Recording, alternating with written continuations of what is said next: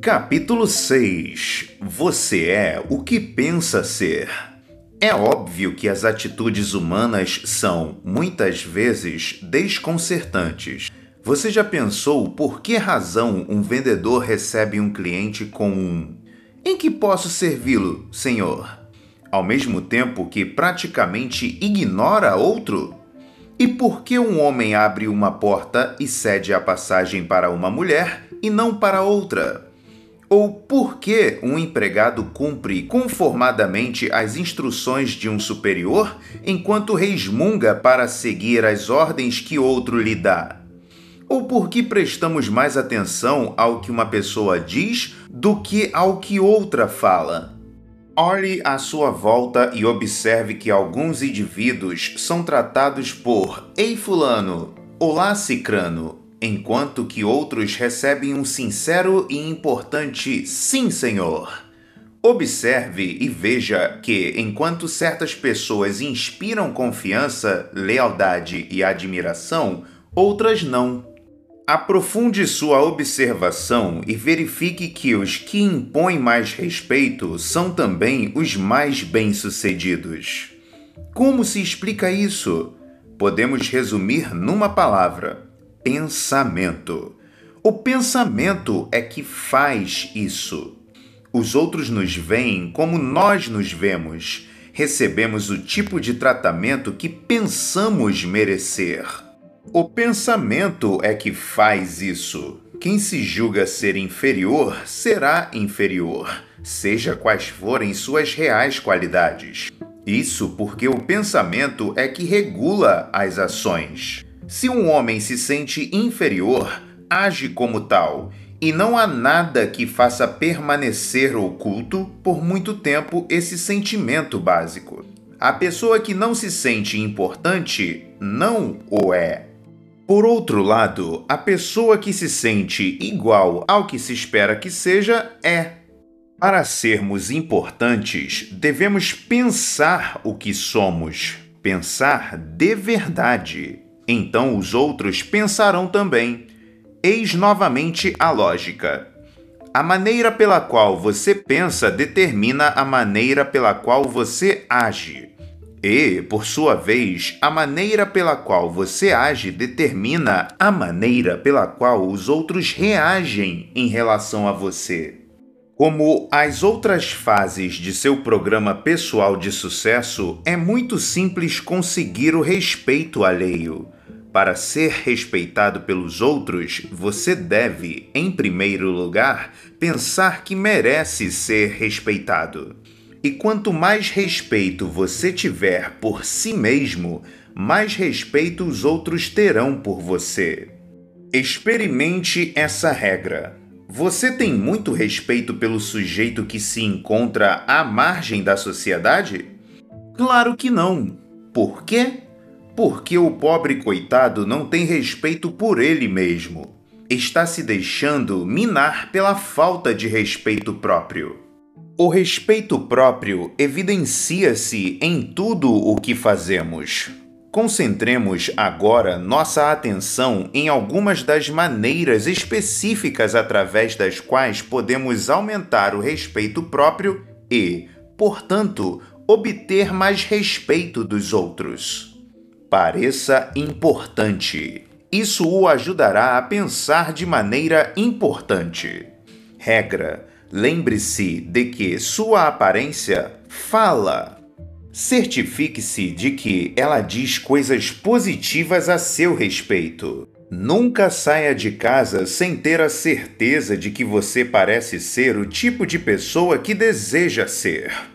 Um dos mais honestos anúncios já vistos na imprensa é o Vista-se corretamente. Você não pode deixar de fazê-lo máxima patrocinada pelo American Institute of Men's and Boys Wear. Essa máxima merece ser emoldurada e pendurada em todos os escritórios, salas de repouso, dormitórios, gabinetes e salas de aulas. Num anúncio, um policial diz: Geralmente aponta-se uma criança considerada sem educação por sua aparência sem dúvida, é uma injustiça. Mas é um fato. Hoje julga-se um jovem por sua aparência. E, uma vez assim taxado, é muito difícil mudar nossa opinião sobre ele e nossa atitude para com ele. Observe seu filho. Veja-o pelos olhos de seus professores e vizinhos. Será que a maneira pela qual ele se veste lhes dá uma impressão errada? Você está certo de que a aparência dele é correta? de que ele está vestido corretamente para ir aonde quer que seja? É claro que esse anúncio refere-se principalmente às crianças, mas pode muito bem ser aplicado aos adultos. Na frase começada por veja-o, substitua o por se. Professores por superiores e vizinhos por companheiros, e releia. Veja-se pelos olhos de seus superiores e companheiros. Custa tão pouco ser asseado. Tome a máxima ao pé da letra. Como se quisesse dizer: compensa sempre vestir-se corretamente. Lembre-se, pareça importante, porque isso o ajuda a pensar de maneira importante. Use a roupa como ferramenta para elevar seu espírito e adquirir confiança. Um velho professor de psicologia que tive costumava dar o seguinte conselho aos alunos que se preparavam para os exames finais: Vistam-se para esse importante exame. Ponham uma gravata nova. Apresentem-se com um terno bem passado. Engraxem os sapatos pareçam corretos, porque isso os ajudará a pensar corretamente. O professor conhecia psicologia. Não se iluda. Seu exterior físico afeta seu interior mental. Sua aparência afeta a maneira pela qual você pensa e se sente internamente. Segundo me disseram, todos os garotos atravessam aquilo que poderíamos chamar de a fase do chapéu. Isso é, usam chapéus que o identifiquem com a pessoa ou a personalidade que gostariam de ser. Lembro-me sempre de um incidente deste tipo ocorrido com meu próprio filho, Davy. Um dia decidiu definitivamente que seria um cowboy, mas não tinha o chapéu de cowboy. Procurei persuadi-lo a usar outro chapéu, mas ele protestou: Papai, eu não posso pensar como um cowboy se não tiver um chapéu como o dele. Acabei rendendo-me e comprei-lhe o chapéu de que ele precisava. Claro que, tendo o chapéu, ele era um cowboy. Relembro sempre esse caso porque é bastante revelador quanto ao efeito da aparência sobre o pensamento. Qualquer um que já tenha servido o exército sabe que o soldado sente e pensa como soldado quando está de uniforme. Uma pessoa sente mais a emoção de uma festa quando está vestida de maneira apropriada para a festa. Pelo mesmo simbolismo, um executivo se sente mais como um executivo ao se vestir como tal. Um vendedor assim se expressou a esse respeito. Não posso me sentir bem-sucedido e tenho de estar se pretendo realizar grandes vendas, a menos que eu saiba ter essa aparência. Se sua aparência fala a você, fala também aos outros. Ajuda a determinar o que os demais pensam de você. Teoricamente, é agradável ouvir dizer que as pessoas deveriam olhar para a inteligência, não para as roupas de um homem. Mas não se iluda, as pessoas o julgam por sua aparência. Nela se baseia a primeira avaliação dos outros, e as primeiras impressões são as que ficam, independentemente do tempo necessário para que se formem. Um dia, num supermercado, notei umas uvas que custavam 2 dólares o quilo. Num outro balcão estavam outras uvas, aparentemente iguais às primeiras, apenas dentro de embalagens plásticas e com um preço de 3 dólares o quilo. Perguntei ao rapaz que estava junto à balança qual era a diferença entre as uvas. A diferença, respondeu ele, está na embalagem plástica. Assim elas ficam mais bonitas. Pense no exemplo das uvas na próxima vez que você tiver de oferecer seus serviços. Com uma bela embalagem, você tem uma oportunidade melhor de obter um preço mais alto. A questão é esta: quanto melhor for sua embalagem, maior será a aceitação do público. Observe amanhã mesmo a quem é que se devota mais respeito e gentilezas no restaurante, nos ônibus, nos lugares muito cheios, nas lojas e no trabalho. O indivíduo olha para uma outra pessoa, faz um julgamento rápido e, muitas vezes, inconsciente, e a trata conforme o resultado dessa avaliação. Em relação a determinadas pessoas, assumimos a atitude de Ei Fulano, enquanto que com outras usamos o tratamento de Sim, Senhor. Definitivamente, a aparência de uma pessoa fala. A aparência da que está bem vestida diz coisas positivas, comunica aos outros. Eis uma pessoa importante, inteligente, próspera e digna de confiança. Pode-se admirá-la e confiar nela. Ela se respeita e eu a respeito.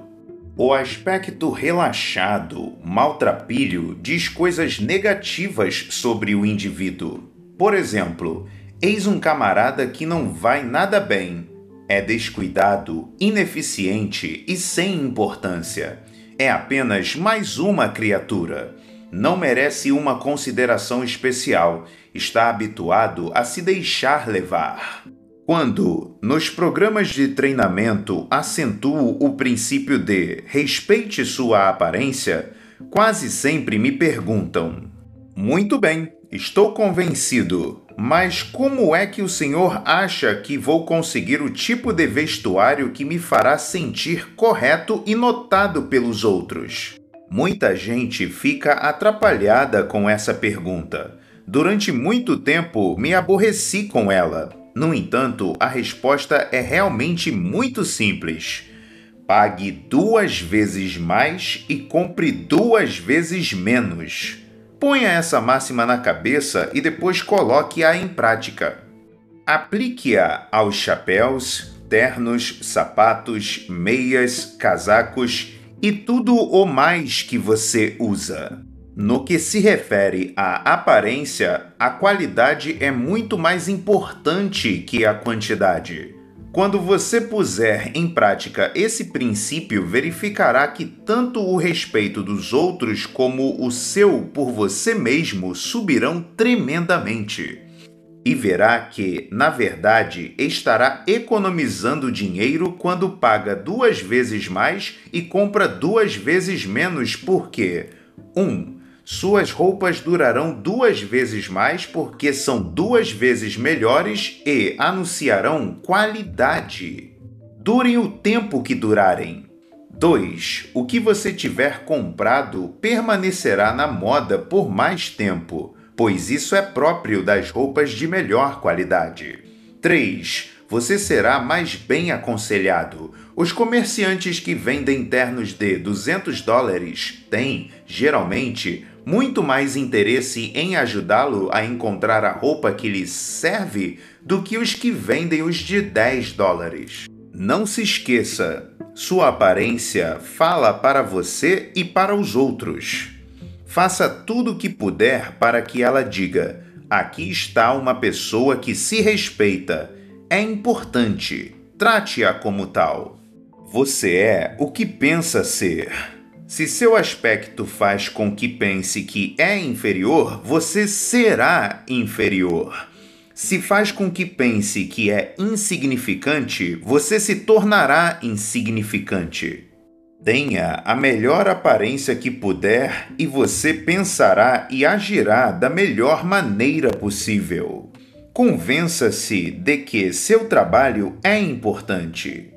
Há uma história, muitas vezes repetida, sobre a atitude de três pedreiros em relação ao trabalho que executavam. Como se tornou clássica, vamos repeti-la mais uma vez. Quando alguém perguntou o que estavam fazendo, o primeiro respondeu: assentando tijolos. O segundo disse: ganhando 9 dólares e 30 centavos por hora. O terceiro, porém, falou: Eu? Ora, estou construindo a maior catedral do mundo. A história não conta, mas que acha você que aconteceu a esses pedreiros anos mais tarde? Tudo indica que os dois primeiros continuaram a ser apenas pedreiros. Faltava-lhes visão. Não tinham respeito pelo trabalho que realizavam. Nada havia que os impulsionasse para a frente, no caminho do sucesso. Você quer apostar até seu último centavo que o pedreiro que se visualizou construindo uma grande catedral não permaneceu um simples pedreiro? Talvez tenha se tornado um mestre de obras ou um empreiteiro. Ou quem sabe tenha se transformado num arquiteto. Caminhou para a frente e para o alto. Por quê? Porque o pensamento assim o faz. O pedreiro número 3 sintonizou o pensamento para os canais que apontavam para o caminho do autodesenvolvimento em seu trabalho. A maneira pela qual uma pessoa encara seu trabalho revela muito sobre sua capacidade potencial para assumir maiores responsabilidades. Um amigo que dirige uma empresa de seleção de pessoal disse assim recentemente. Quando um cliente nos pede um empregado, uma das coisas que procuramos julgar no candidato ao cargo é a maneira como ele encara o trabalho que realiza no emprego onde ainda está. E sempre ficamos bem impressionados quando verificamos que o candidato considera seu trabalho importante, mesmo que haja aquilo que lhe desagrade. Por que isso? Nada mais simples. Se o candidato considera que seu trabalho atual é importante, grandes são as probabilidades de que venha a se orgulhar também de seu futuro emprego. Temos encontrado uma espantosa correlação entre o respeito que uma pessoa manifesta pelo trabalho que executa e o desempenho de suas tarefas. Do mesmo modo que sua aparência, o modo como você pensa sobre o trabalho que faz diz uma porção de coisas a seu respeito para seus superiores, companheiros, subordinados e, de fato, para todos aqueles com quem você entra em contato. Não faz muitos meses, passei algumas horas com um amigo que é diretor de pessoal de uma fábrica de ferramentas. Conversamos sobre como fabricar homens e ele me explicou o seu sistema de sondagem do pessoal e o que tinha aprendido com ele. Temos cerca de 800 homens que não trabalham na produção, afirmou. De acordo com o meu sistema de sondagem do pessoal, eu e um assistente examinamos todos os empregados a cada seis meses. Nosso objetivo é simples: Desejamos saber como poderemos auxiliá-los em suas tarefas. Acreditamos que isso é de boa praxe porque consideramos importantes todos os que trabalham conosco. Do contrário, não estariam na folha de pagamento. Temos o cuidado de não dirigir-lhes perguntas vagas. Em vez disso, nós o encorajamos a falar do que quiserem o que pretendemos é obter suas mais sinceras impressões. Após cada entrevista, preenchemos um formulário onde as atitudes do empregado são avaliadas no que se refere a certos aspectos específicos do seu trabalho. Veja agora o que tenho aprendido, continuou ele. Com base na maneira pela qual encaram o trabalho que realizam, nossos empregados se dividem em duas categorias: Grupo A e Grupo B. Os do Grupo B falam principalmente sobre a segurança, planos de aposentadoria da empresa, política de auxílio-doença, hora extra, sobre o que estamos fazendo para melhorar o programa de seguros e se, em março, serão solicitados a fazer serão, como ocorreu no ano passado. Discutem também vários aspectos desagradáveis do trabalho e de seus companheiros, e assim por diante. O pessoal do grupo B que inclui perto de 90% dos que não trabalham na produção, encara o trabalho como uma espécie de mal necessário. Os do grupo A veem o trabalho por outro prisma. Estão preocupados com seu futuro e desejam sugestões concretas sobre o que podem fazer para progredir mais depressa. Nada espera que lhe demos senão uma oportunidade as pessoas do grupo A pensam numa escala muito mais ampla. Apresentam sugestões para melhorar o negócio e acham que essas entrevistas em meu gabinete são muito construtivas. Os do grupo B, porém, julgam que isso nada mais é do que uma lavagem cerebral e ficam satisfeitos quando elas terminam é um modo de testar as atitudes e o que elas representam para o sucesso no trabalho. Todas as recomendações para promoções, aumentos de salários e privilégios especiais são desviadas para mim pelo supervisor imediato do empregado. E, quase que invariavelmente, o recomendado é do grupo A e, quase sem exceções, os problemas partem dos integrantes do grupo B. A maior dificuldade de meu trabalho consiste em procurar ajudar um homem do grupo B a passar para o grupo A. Não é fácil, porque, a menos que uma pessoa julgue o trabalho que realiza importante e pense nele positivamente, não pode ser ajudada. Esta é uma evidência concreta de que você é o que pensa ser, de que você se tornará aquilo que a força de seu pensamento determinar.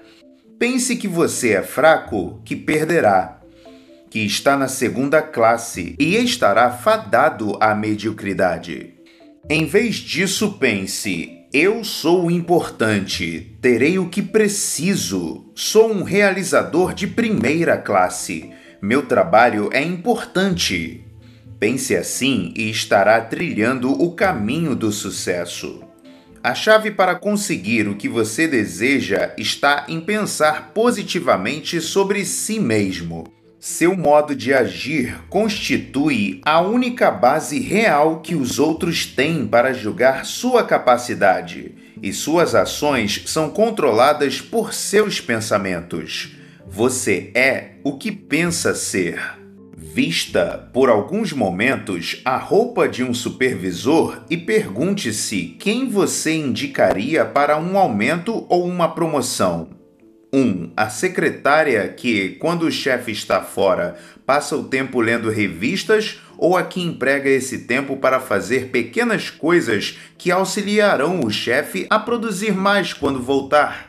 2. O empregado que diz: Ora, não me custa arranjar outro emprego. Se não gostam de meu trabalho aqui, vou-me embora num instante. Ou o que encara a crítica construtivamente e procura com sinceridade realizar um trabalho melhor. 3. O vendedor que diz ao cliente: Estou fazendo apenas o que me mandaram. Pediram que eu o procurasse para ver se estava precisando de alguma coisa ou o que fala: Senhor, estou aqui para ajudá-lo. 4. O encarregado que diz para um empregado: Para falar a verdade, não gosto muito de meu trabalho. Aqueles tipos lá em cima me dão um bocado de dor de cabeça. Não sei de que tanto falam.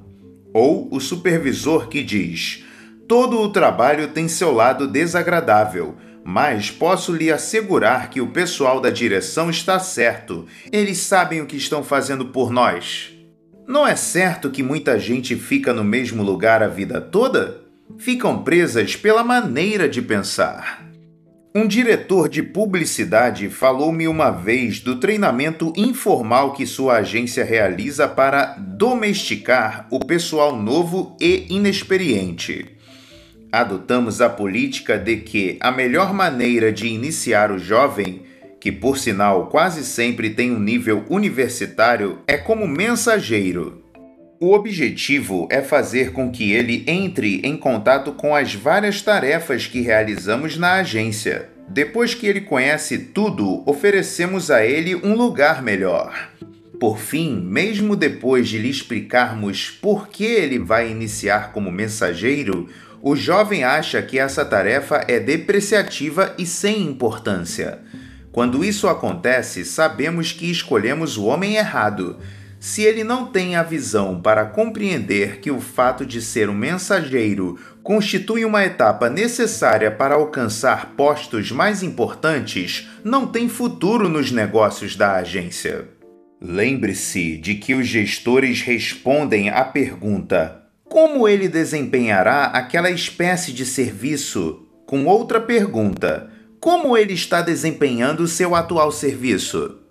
Eis aqui algo que é fácil, tem lógica e soa corretamente. Leia pelo menos cinco vezes antes de continuar. Uma pessoa que pensa que seu trabalho é importante recebe estímulos mentais sobre como realizá-lo melhor. E um trabalho melhor significa mais promoções, mais dinheiro, mais prestígio, mais felicidade.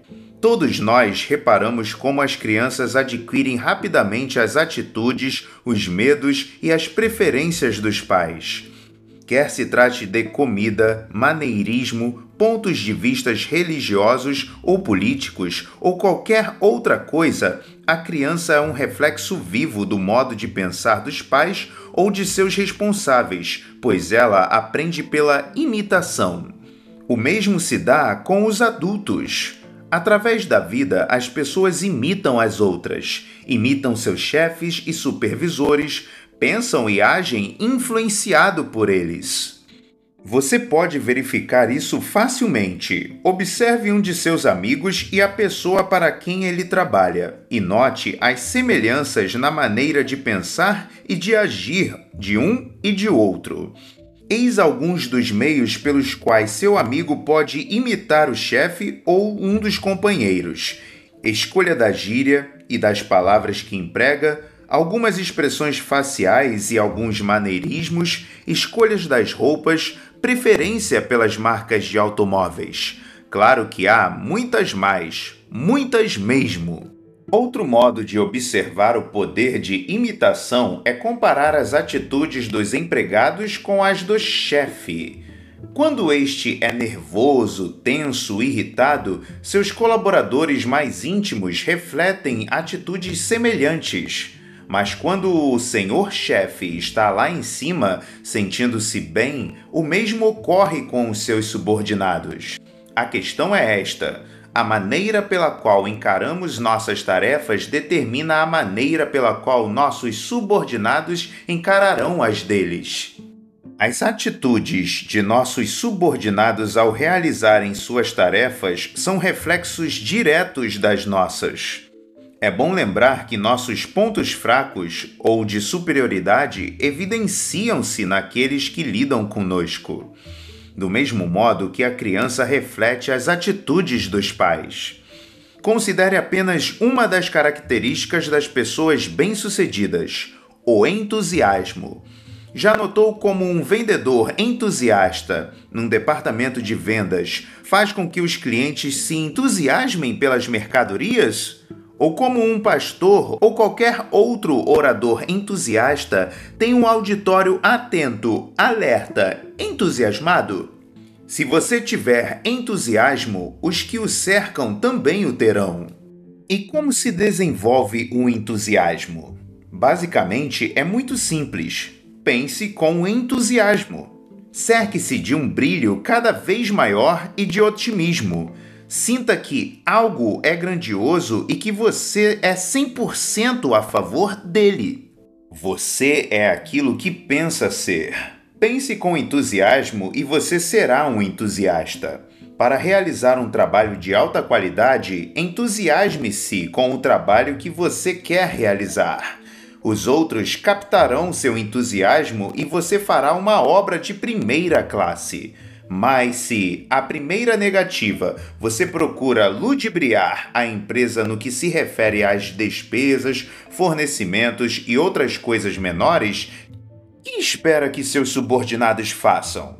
Chegue habitualmente tarde e saia cedo. Assim procedendo, como acha que a tropa se portará?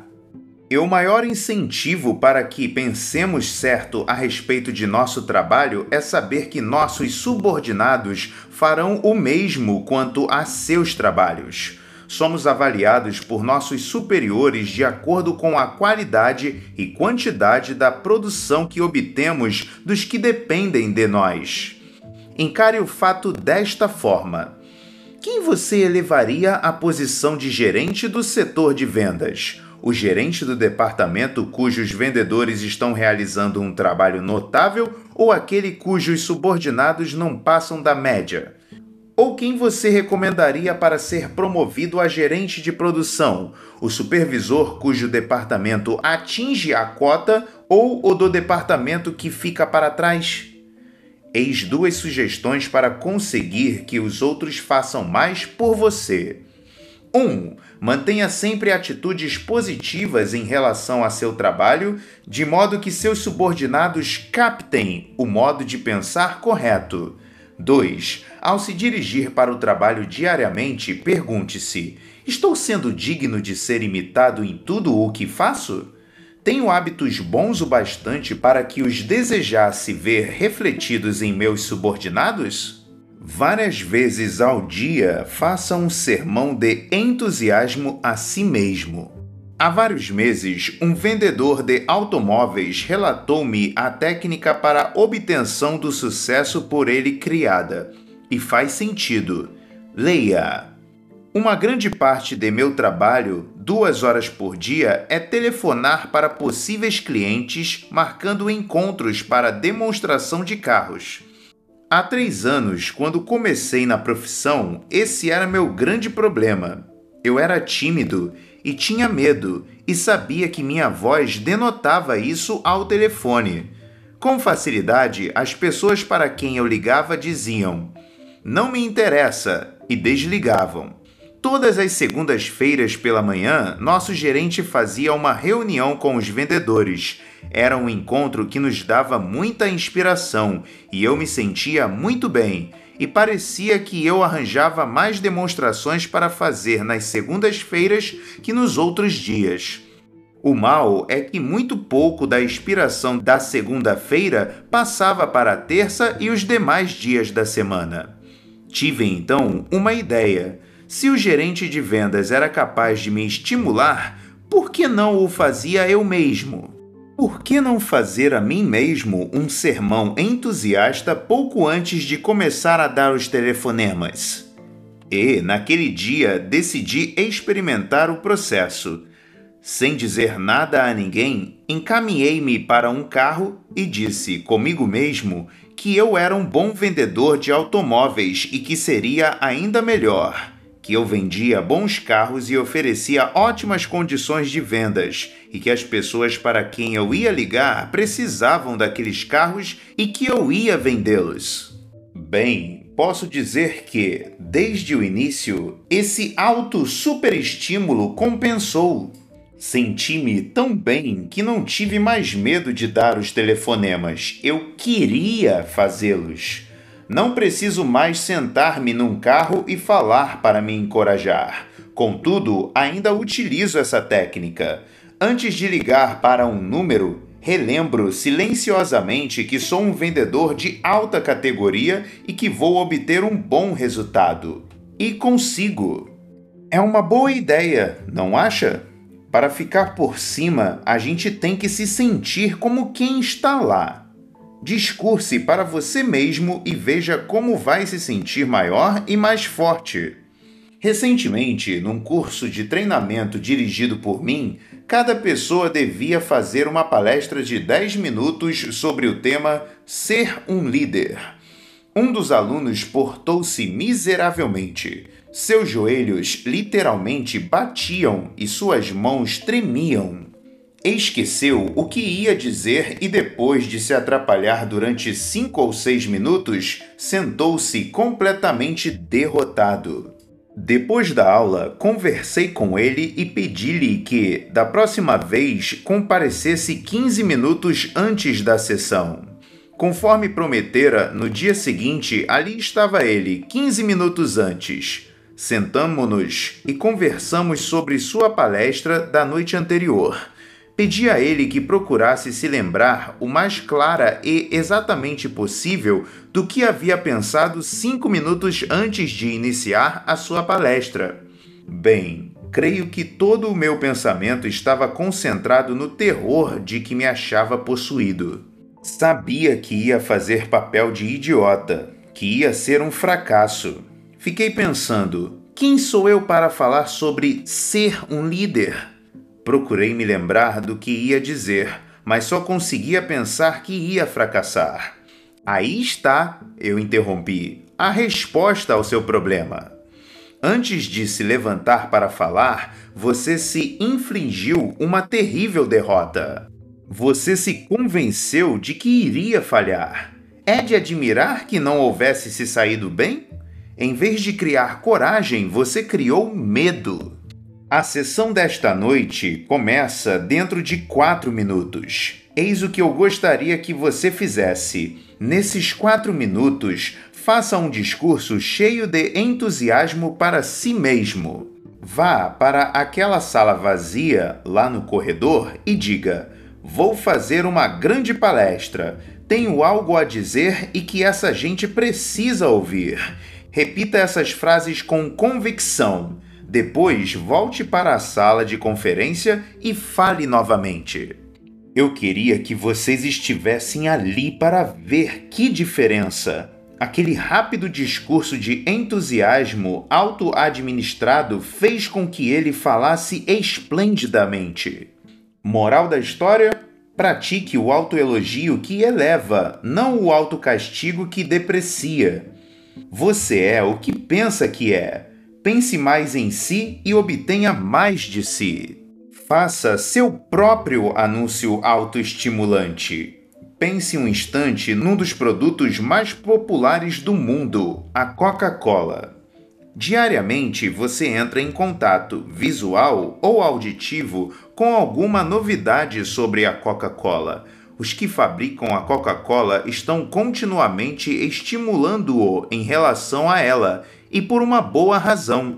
Se eles parassem de estimulá-lo, tudo indica que você acabaria perdendo o interesse ou até desprezando a Coca-Cola. E então as vendas diminuiriam.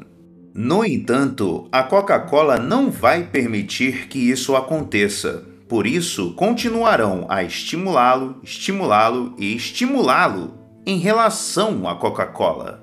Todos os dias, eu e você vemos indivíduos semi-mortos que não mais se estimulam.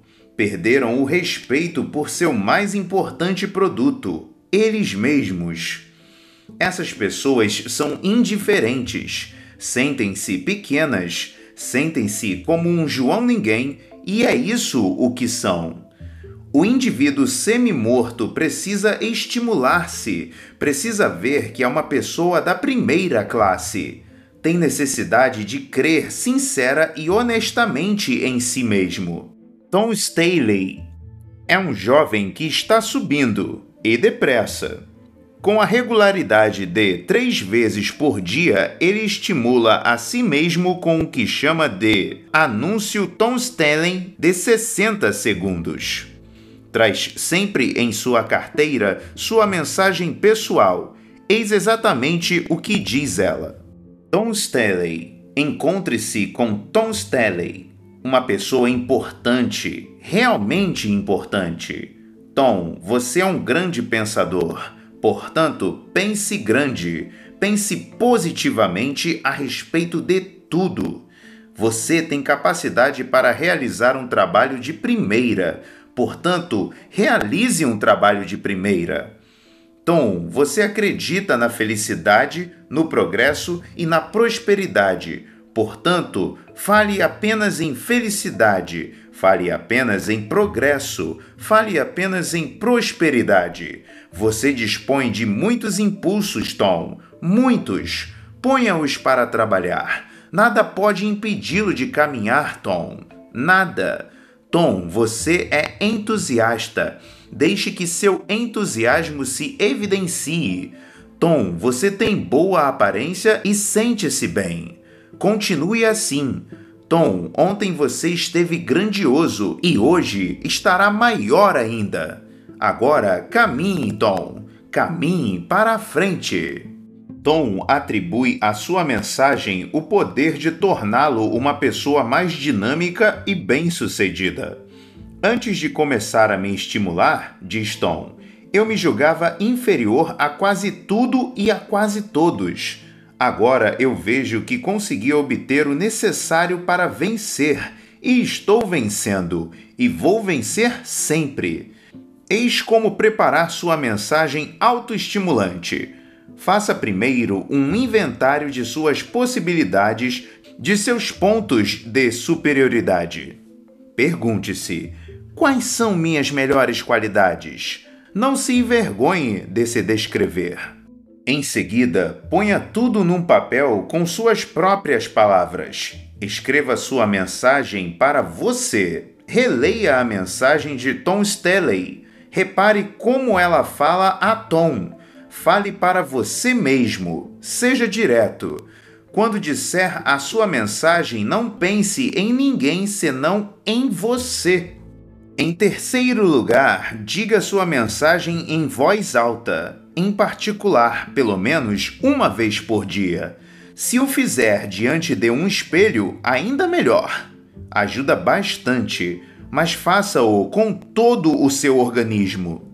Repita-a com força e determinação. Obrigue o sangue a correr mais depressa através de seu corpo. Mantenha o calor. Em quarto lugar, leia sua mensagem silenciosamente várias vezes ao dia. Leia-a antes de se dedicar a algo que exija coragem. Leia-a todas as vezes que se sentir abatido. Tenha sua mensagem à mão sempre e use-a. Uma advertência: muita gente, talvez a maioria, ri dessa técnica que recompensa com o sucesso. É porque essas pessoas se recusam a crer que o sucesso provém do pensamento orientado. Mas, por favor, não aceite o julgamento do indivíduo do tipo médio. Você não é uma pessoa mediana.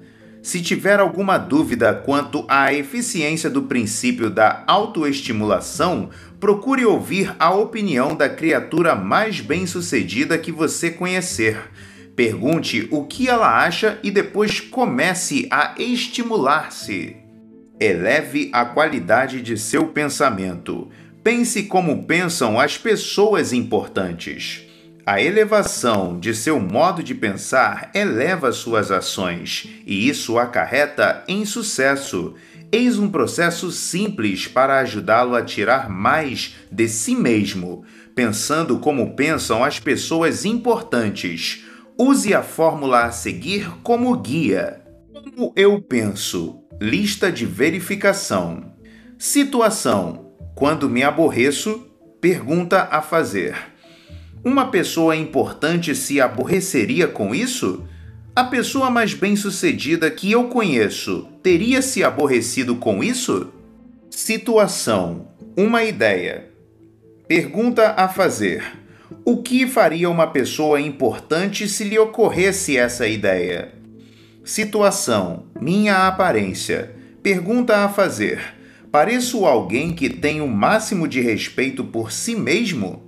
Situação: meu modo de falar. Pergunta a fazer: Estou usando a linguagem das pessoas que alcançaram o sucesso? Situação: minhas leituras. Pergunta a fazer: Uma pessoa importante leria isso? Situação: conversação. Pergunta a fazer: Uma pessoa de sucesso debateria esse assunto? Situação: Quando eu perco a paciência, Pergunta a fazer: Uma pessoa importante ficaria irritada com o tipo de coisa que me irrita? Situação: Minhas brincadeiras. Pergunta a fazer: É esse o tipo de brincadeira que uma pessoa importante faria? Situação: Meu trabalho. Pergunta a fazer: Como uma pessoa importante descreve seu trabalho para os outros? Cimente esta pergunta no cérebro. Seria assim que uma pessoa importante procederia? Faça essa pergunta a si mesmo para tornar-se maior e ter mais sucesso.